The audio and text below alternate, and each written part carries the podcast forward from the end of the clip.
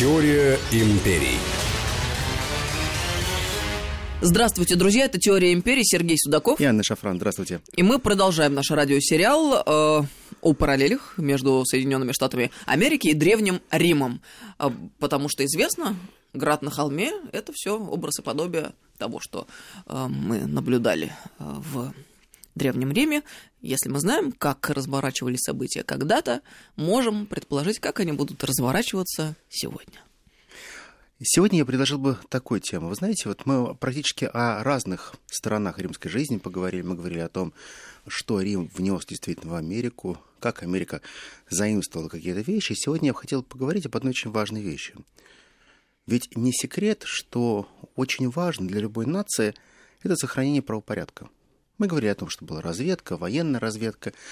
Мы говорили о том, что практически все вещи а так или иначе были связаны с войной, с военными походами, легионерами и так далее. Все, что касалось правопорядка и инструктивного правопорядка. А что творилось в мирной жизни? Каким образом происходило регулирование порядка внутри? Мы много раз говорили, что были судьи, суды, прекраснейшие ораторы, адвокаты. А кто на самом деле занимался низовой работой? Кто регулировал порядок в Риме? Вот если мы возьмемся подробно разбирать, как эта тема работала в Риме, то мы поймем одну простую вещь.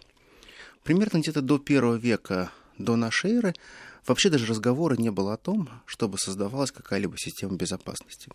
Потому что вся практически система безопасности, она так или иначе курировалась исключительно, ну, так называемыми смотрящими. Теми смотрящими, прообразом которых станет потом институт маршалов и шерифов. Это все очень просто. Люди, которые наделяются властью, но официально не вступающие ни в какую организацию. Они просто обеспечивают правопорядок на конкретной данной территории. Это территория округа, графства, как это сейчас называется в Америке, но в Риме это были определенные округа и перекрестки, от одного перекрестка до другого. Говорить о том, что люди, которые обеспечивают правопорядок, они были кристально чисты, чушь собачья. Бандиты, преступники – а, гладиаторы бывшие, все те, кто были просто сильны физически и духом.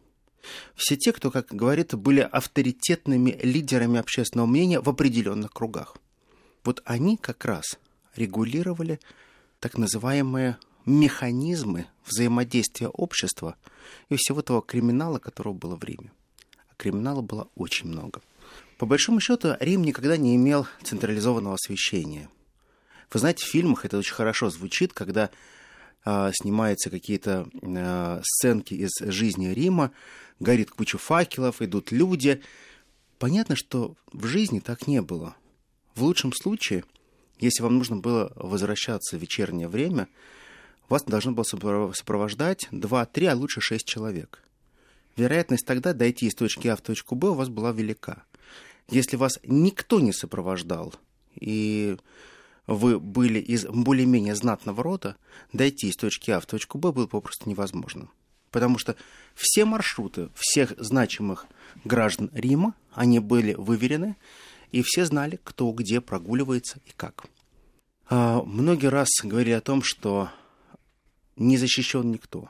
Не защищен даже а, был Цицерон, который считал, что вот на него-то уж точно никто не нападет. Нападали и грабили. Этом существовало очень четкое понимание того, что нужно создавать все-таки государственную систему, и государственная система охраны – это то, что необходимо. Так появляется постепенно, шаг за шагом, уже при августе, претарианская гвардия. Вот эти гвардейцы, они в первую очередь стали использовать те же механизмы, которые были раньше. Они, они договаривались со всеми смотрящими, они договаривались за всеми теми, кто контролировал перекрестки, и каждый отрабатывал по своему цвету. Почему по цвету? Вот изначально цвет определял, кто курирует какую зону. То есть зональность Рима определялась теми лоскутками или платочками, которые вешались на перекрестках и на тех домах, которые курировались или охранялись, или брались под опеку. Если там уже висел, например, белый платочек, то там никак не мог появиться красный платок. Если там висел синий лоскуток, то это значит, что одна из группировок все это контролировала. А где государство? То есть государство, получается, было абсолютно все равно. Ведь э, Рим, в большому счету, всегда строился на том, что сильное государство обеспечивает сильную власть. И вот тогда начинаются процессы постепенной зачистки всех тех, кто был так называемыми крышевателями, ракетирами, смотрящими и кто обеспечивал за деньги охрану. Это не были охранники, просто они говорили, наша улица будет свободна для прохода населения, знатного населения, но знатное население должно за это заплатить, заплатить реальные деньги. Откуп. Откуп за свою безопасность. Начиная с августа все меняется, а появляются а, специальные службы, появляется первый прообраз милиции, но не полиции. Чем отличается милишин от полиции? А вот э, милишин или милиционер, уже в более позднем трактовке, как это появится в Советском Союзе, это человек без оружия.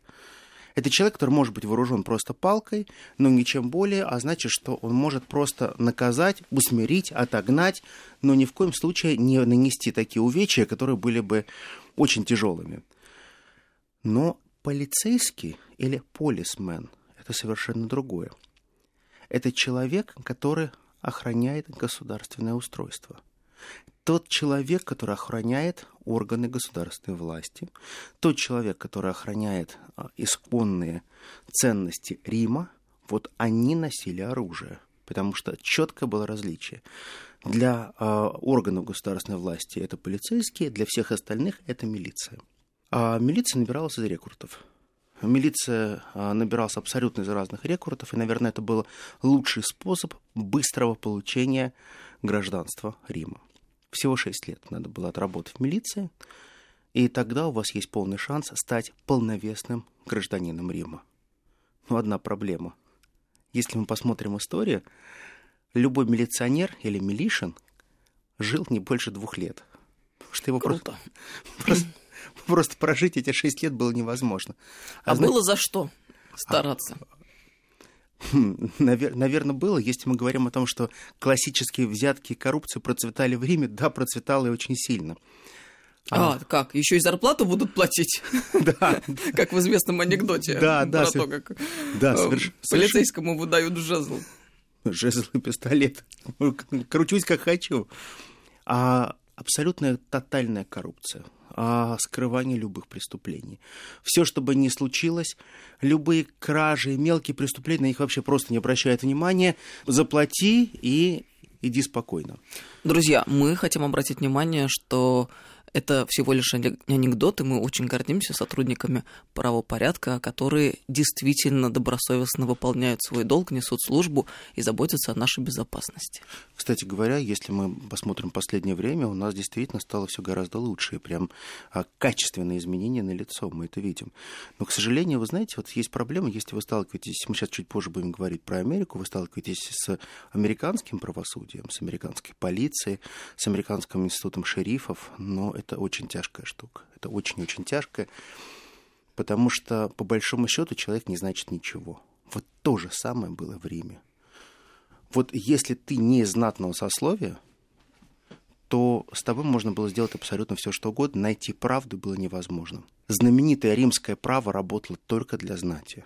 Только там ты мог найти правосудие. Если ты не входил в определенные касты, великие фамилии, шансов у тебя не было никаких. Толпы людей записываются в милицию, а толпы людей а, становятся а, работниками претарианской гвардии. И все это люди, которые прекрасно понимают, что они ищут себе огромное количество врагов, и с этими врагами им предстоит жить. Они прекрасно понимают, что государство, их оплачивает их труд. Но зарплата настолько низкая, что все, по большому счету, они сидят на кормлении. И кормление настолько чудовищное, что за любой проступок, за любую провинность они пытаются снять с преступника деньги или забрать его имущество. Не, много раз были такие истории, когда даже претарианцы в, в, брали людей в заложники, вымогали, ну и так далее. Творилось э, беспредел по полной программе. Все, что касается следствия, то в дальнейшем было четкое разделение. Претарианская гвардия, она была разделена на одну часть, которая занималась следствием и следственными действиями, а вторая часть – это то, что были относилось к вигилам. Вот они как раз занимались поиском того или иного преступника. Но преступления были интересны только те, которые были связаны с государственными людьми или государственными чиновниками, потому что преступления против всех остальных практически не расследовались. То есть, по большому счету, государство закрывало на это глаза и говорило, сами как-то разберутся. Яркие суды, судебные расследования, все это касалось только тех людей, которые имели определенный статус. Так вот, а, самая удивительная вещь, что когда формируется гвардия, претарианская гвардия, она начинает настоящую полноценную войну с тем криминалом, который существовал в Риме. Начиная с первого века нашей эры идет полномасштабная война с криминалом, преступностью, если так хотите, с большой мафией, которая куирует э, определенные зоны Рима, в том числе целые отрасли. Рим погряз в коррупции. Рим э, становится немножко не тем блистательным градом на холме, которым мы его себе представляем. И вот тут нужна была настоящая война. Ну как спруту отрубить все щупальца? И идея самого спрута или вот этого осьминога, который похватил все абсолютно сферы общественной жизни, это идея, которая приходит из Рима. То есть, когда потом, вы помните, в начале 90-х был очень модный фильм а, «Спрут» про капитана Катани. Вот именно аллегория Спрута, она исходит также из Рима потому что умнейший спрут, который может скрутить все что угодно, а государство, отрубая одно щупальце, не понимает, как действует второе, третье, четвертое или восьмое. Проблема состояла в том, что практически все правоохранительные органы, они так или иначе а, были зависимы от государства, от тех чиновников, на кого они работали.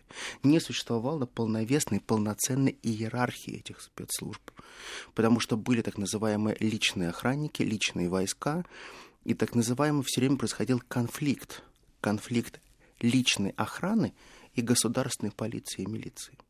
Потому что считалось так, что милиция, полиция, ну, я условно сейчас говорю, претор, претарианская а, гвардия и вигилы, они занимаются исключительно простолюдинами, а у всех остальных богатых людей есть свои частные детективные агентства, частные охранные агентства. И самое главное, то, что в рамках полиции зарождается частная пожарная служба, то, что не было нигде. То есть, по большому счету, в Риме очень-очень долгое время никогда не было пожарной службы. И пожарная служба рождается из тех милиционеров или милишин, которые приходят на службу к определенным чиновникам и в крупных виллах а, ставят специальные емкости для тушения пожаров и так далее. То есть, по большому счету, нам никогда не рассказывали о том, что вот сама по себе пожарная служба это была особая служба, которая совмещала две вещи. Правопорядок, охрана правопорядка и в том числе по призыву потушить тот или иной пожар. Но проблема в том, что в какой-то момент, уже при августе, пришло понимание того, что практически вся претарианская гвардия, она должна выполнять немножко и другую функцию. Функцию не только охраны правопорядка, а подавления восстаний очень жесткого подавления восстаний. Но как это было сделать? Потому что люди, прожившие достаточно долгое время в Риме, уже ассимилировались, а им было очень сложно жестоко подавлять те восстания, которые были. Восстание рабов происходило регулярно. Но это, это была не проблема. Потому что рабы сами по себе никогда не были той политической силой, которая могли свергнуть власть. А вот уже выходцы из милиции и приториев, которые нанимали к себе те или иные а, нерукопожатые политики, вот это была серьезная сила. Потому что они стали формировать некую политическую оппозицию, базируясь на тех силовых структурах, которые вышли в отставку и отслужили свои шесть лет. И вот это сформировало огромную подушку или такую вот э, мину замедленного действия под римский фундамент. Рим очень долго будет оправляться от того, насколько дешево они ценили свое гражданство. Они очень сильно будут жалеть, что огромное количество людей, которых не ценили Рим, не понимали, что такое настоящая Римская империя, они разрушали сами основания Рима. Не занимаясь борьбой с коррупцией, не занимаясь борьбой с преступностью, а понимая, что Рим надо использовать сейчас, потому что Рим это не вечный град на холме для них, а это всего лишь инструмент для обогащения. Мы прервемся на несколько минут. Это «Теория империи». Сергей Судаков, Анна Шафран. Теория империй.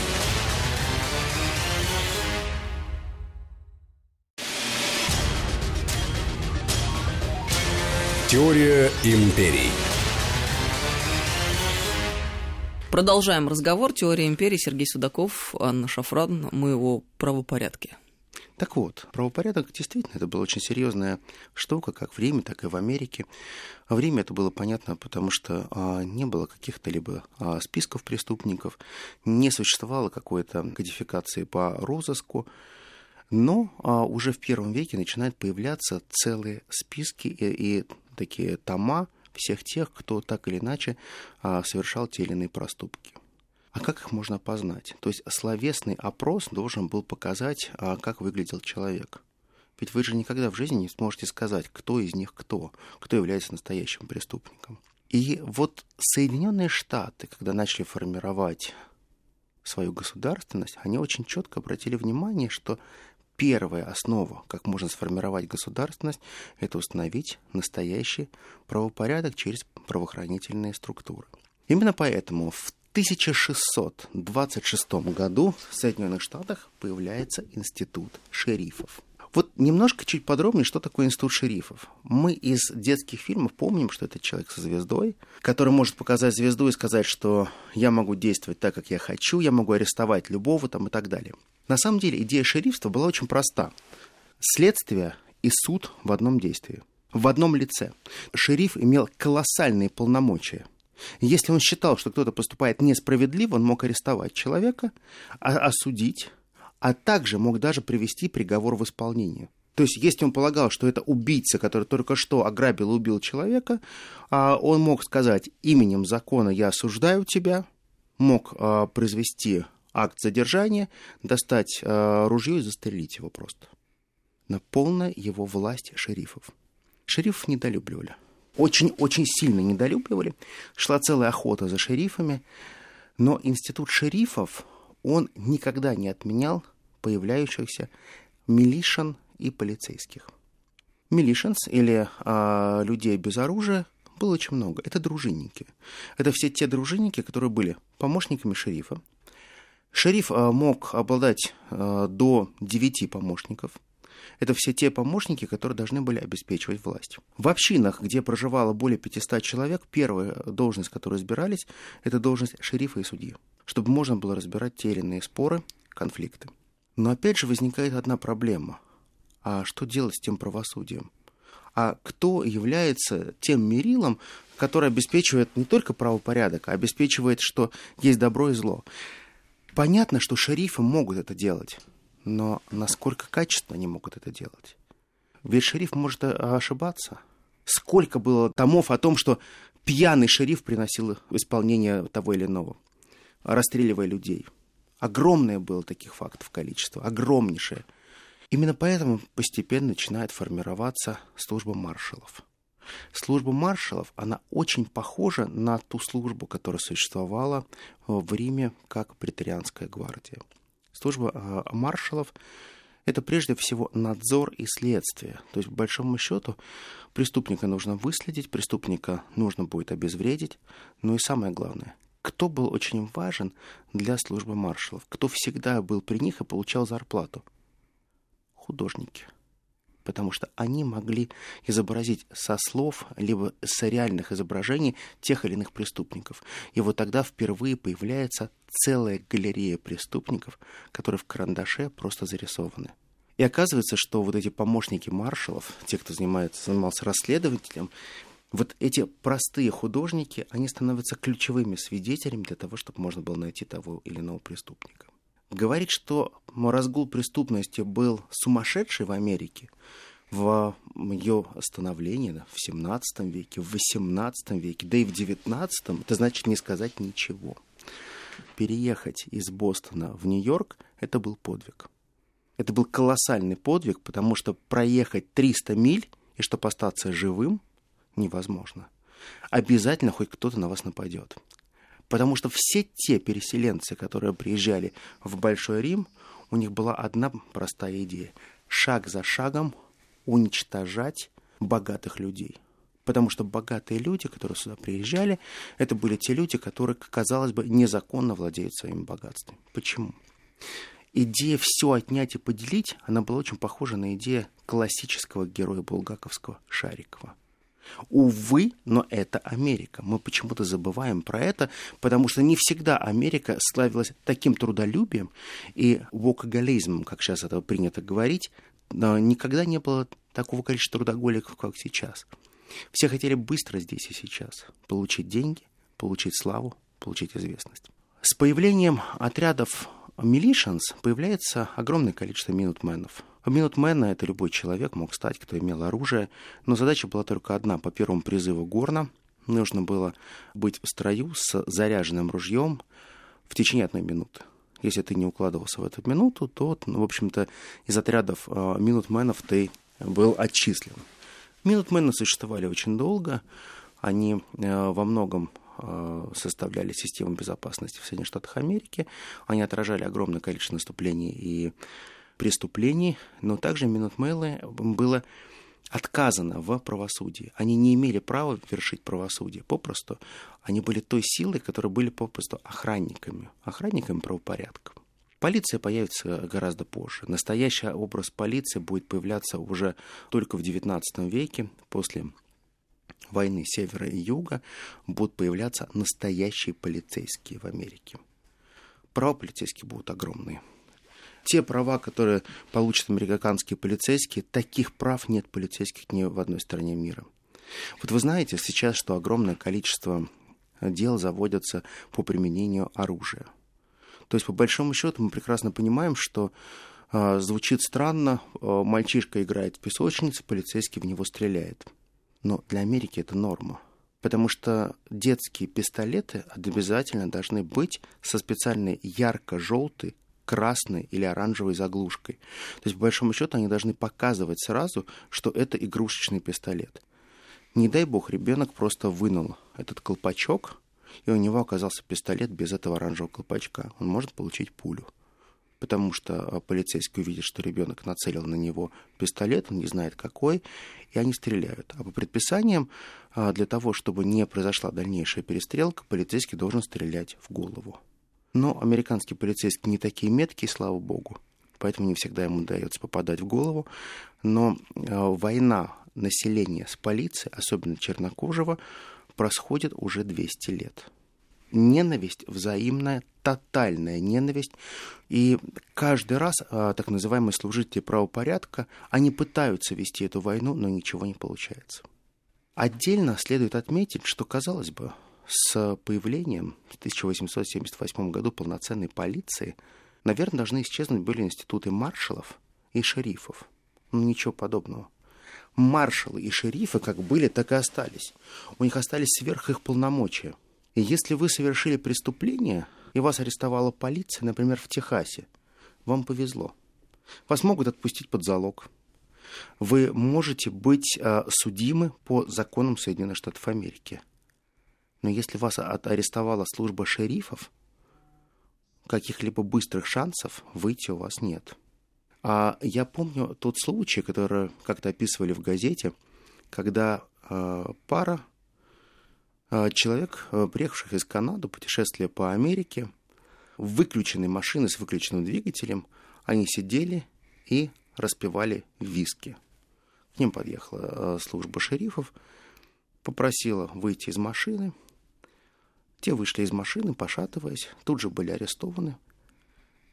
И служба шерифов отвезла их в местную тюрьму не доказав того, что они управляли машиной в состоянии алкогольного опьянения, эти двое людей, молодых достаточно, они в общей сложности провели в тюрьме 9 месяцев. Вот это сильно. И никто из адвокатов не мог ничего сделать, потому что служба шерифов предъявила обвинение – и только они должны были определить ту степень наказания, которую они вынесли. Мне очень нравятся эти разговоры по поводу жесткости отечественного законодательства и необходимости послаблений. Почему-то очень мало мы знаем о подобных эпизодах, которые ты сейчас рассказал. Понимаешь, в чем дело? Что вот в Штатах, э, если ты совершил преступление и попал на шерифа, то шериф э, пользуется прецедентным правом. Как бы прецедент 200 лет назад, 100 лет назад, 60 лет назад. Он просто взвешивает и выносит тебе а, такое наказание, которое заслуживаешь. Это может быть в большей степени, в меньшей степени, но оно не обсуждается. Потому что шериф может выступать и как судья, и как а, исполнитель этого наказания, так же как и следствие. Все в одних руках. Поэтому есть отдельные службы шерифов. Шерифы, они, с одной стороны, действительно помогают во многом гражданам, они э, э, делают огромнейшую работу, но в том случае, если самодур шериф, это очень плохо, потому что э, пройти э, мимо него и остаться попросту, пройти между Сциллой и Харибдой попросту невозможно. Получается так, что несколько систем существует в Америке одновременно. Система полиции, она прежде всего была создана для того, чтобы а, регулировать преступность и пресекать эту преступность практически во всех штатах. Не все штаты однородны, не все штаты одинаковы. И вот тогда возникает вопрос, а как было в Риме? Как Рим создал так называемую многоуровневую систему а, борьбы с преступностью, и почему эта многоуровневая система стала работать? Соединенные Штаты Америки вспомнили опыт Рима. Мы вот забыли про это сказать, что претарианская гвардия имела колоссальный бюджет на кормление осведомителей. У каждого претарианца, у каждого члена претарианской гвардии в обеспечении или на кормлении находилось до 40 осведомителей. Умножайте. Умножайте, вы увидите какие-то цифры стукачей, которые доносят на те или иные преступления. В Америке правило «что ты увидел, напиши, настучи и скажи» — это абсолютно нормально. Каждый полицейский имеет десятки осведомителей. Шерифы имеют сотни осведомителей. И все это оплачивается из кармана налогоплательщиков. Что это дает людям? Они получают деньги, с одной стороны, но не самые большие деньги. Вот э, я даже интересовался этим вопросом, мне было интересно, а сколько же человек вот за стукачество получает в Соединенных Штатах Америки? А если это чернокожий, также в афроамериканском квартале, то он может в месяц получать 50 долларов. Ну, Но это официально все? Да, он подписывает э, все бумаги, что он становится осведомителем, и он получает э, осведомитель первого, второго, третьего, четвертого, всего пять уровней осведомителей. Там есть особо, вот, последний уровень это особо ценный осведомитель, который может э, давать информацию, которая приводит к э, раскрытию или предупреждению федеральных преступлений. Ну, там зарплата может доходить до 7 тысяч в месяц. Просто человек будет получать за ту информацию, которую он передает. Но на самом деле а, Соединенные Штаты Америки стали действовать очень четко и понятно, так же, как действовал Рим. Ведь Рим прекрасно понимал, что есть хаотизация преступлений, ну, просто воришки, которые нападают на кого-то, грабят, вытаскивают какие-то украшения, а угрозами, вымогательствами что-то отнимают. Вот это то, что не влияло на государственную деятельность. А есть те преступления, которые планируются. Вот те преступления, которые планируются, их э, легче пресечь в корне, а это можно сделать только при помощи осведомителей. Осведомители всегда получали, при, получают определенные бонусы.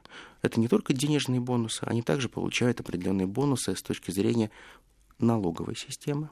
Они могут платить а, по упрощенной ставке налогообложения. У них есть а, особое полномочия, когда они будут выходить на пенсию, они получат также свой бонус но вероятность того, что они доживут до конца, очень небольшая. Ведь институт доносчиков был сформирован еще, вы запомните, в 1789 году официально.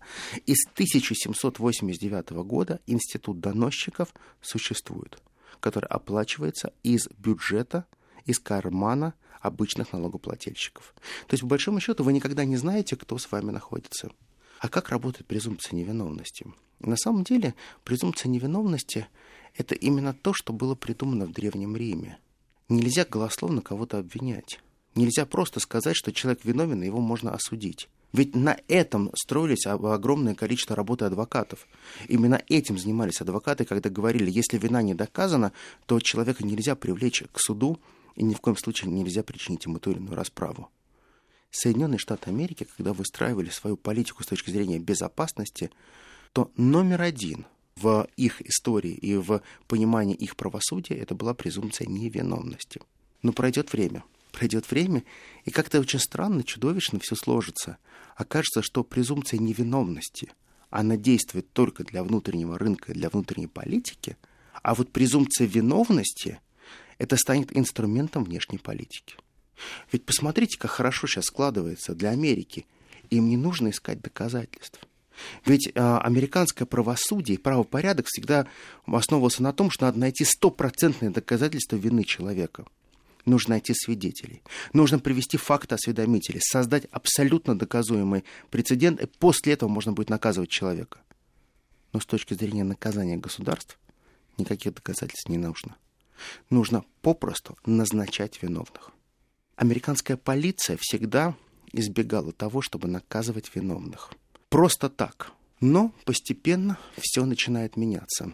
Приходят 30-е годы, 20-е, 30-е годы.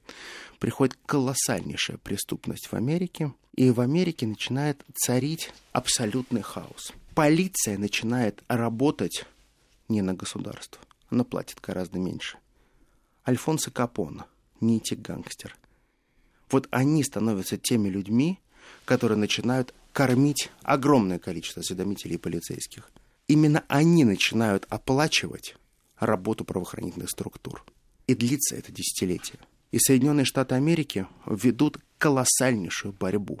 И эта борьба ничем не отличается от той борьбы, которая была в Риме.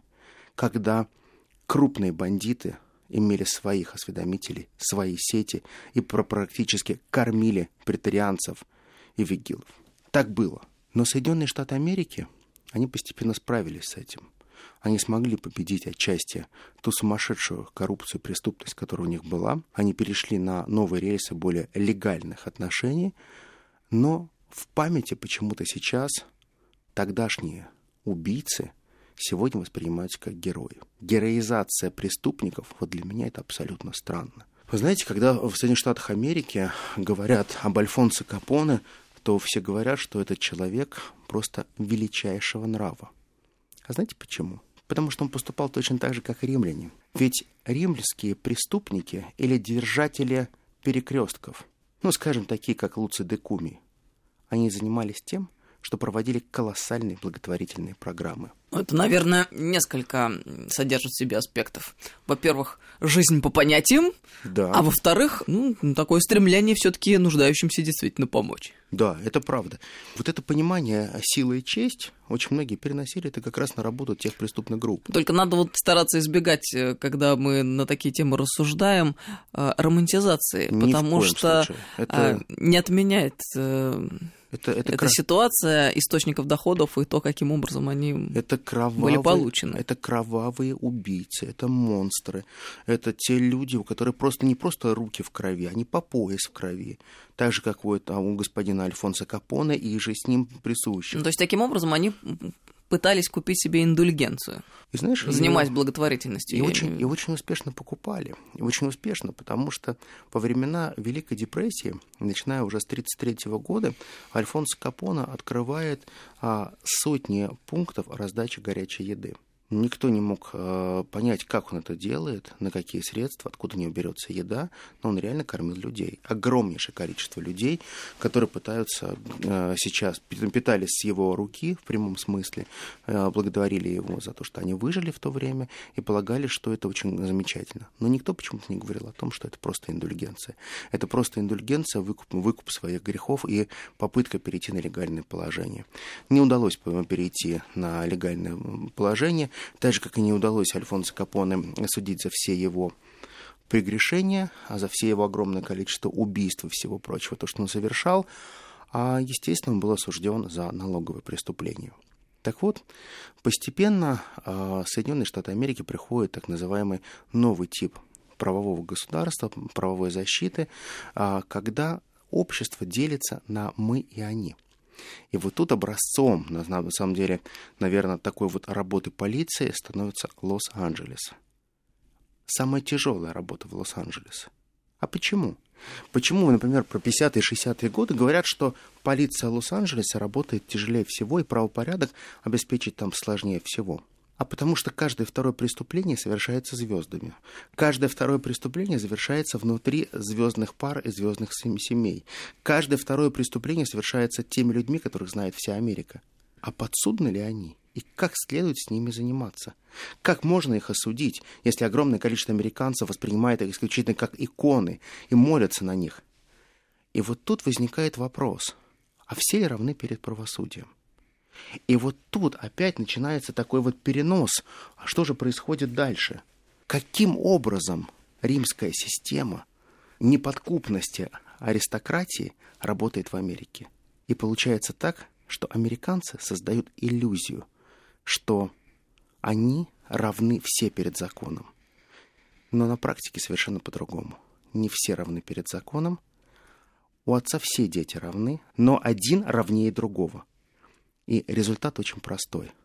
Правовая система в Америке, она работает. Достаточно неплохо. Но далеко не для всех. И точно так же она работала в Древнем Риме. Все повторяется. Спасибо. Спасибо огромное. Сергей Судаков и Анна Шафран. Мы услышимся с вами, друзья, ровно через неделю. Это «Теория империи». До новых встреч. Всего Спасибо. доброго. Теория империй.